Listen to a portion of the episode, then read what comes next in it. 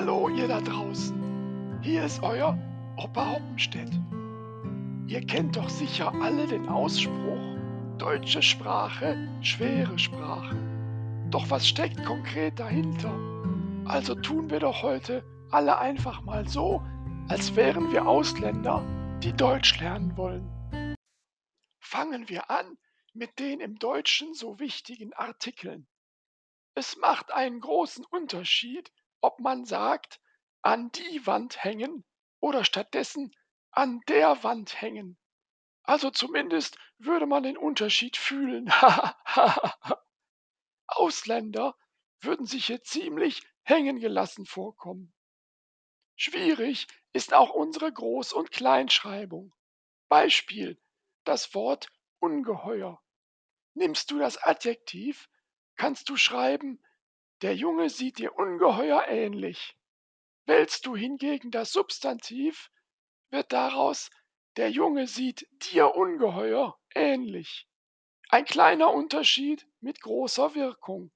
Vertauschst du hier Groß- und Kleinschreibung, könnten darüber Freundschaften zerbrechen. Des Weiteren muss eine deutsche Übersetzung nicht gleich auch verständlich sein. Der englische Ausdruck eat food würde wörtlich übersetzt Essen essen heißen. Wenn der Essen Essende dann auch noch aus Essen stammt, dann wird uns Deutschen spätestens der Vogel gezeigt. Ein interessantes Phänomen sind auch einige Städtenamen. Uns Deutschen gehen Bad Honnef, Bad Kreuznach oder Bad Pyrmont leicht über die Lippen. Wenn der Brite aber Bad Honnef liest, dann denkt er sofort, ich fahre überall hin, aber nicht nach Schlecht Honnef. Was Ausländer völlig überfordern würde, wäre der Satz, wir sind damit fortgefahren, fortzufahren und sind dabei im Fortgefahren. Die wahrscheinliche Reaktion darauf, what the fuck, these crazy Germans. Und das sind ja noch längst nicht alle Hürden auf dem Weg, Deutsch zu lernen. Wenn ein Ausländer mit viel Energie und Ausdauer Hochdeutsch gelernt hat und darauf zu Recht stolz sein kann, kommt dann irgendwann doch der Tag, an dem er nach München oder nach Leipzig fährt.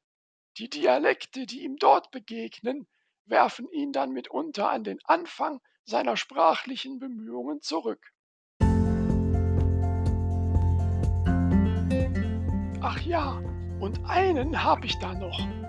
Wenn ihr einmal Teil einer Städteführung seid, an der auch ausländische Gäste teilnehmen, und jemand aus der Gruppe wegen der überraschenden Erkenntnisse aus der Führung ausruft, ja, das zieht einem ja die Hosen aus, dann wundert euch bitte nicht, wenn der Gast aus Japan mit weit aufgerissenem Mund und Augen krampfhaft seinen Hosengürtel festhält. Und Neues von mir nächsten Freitag um vier.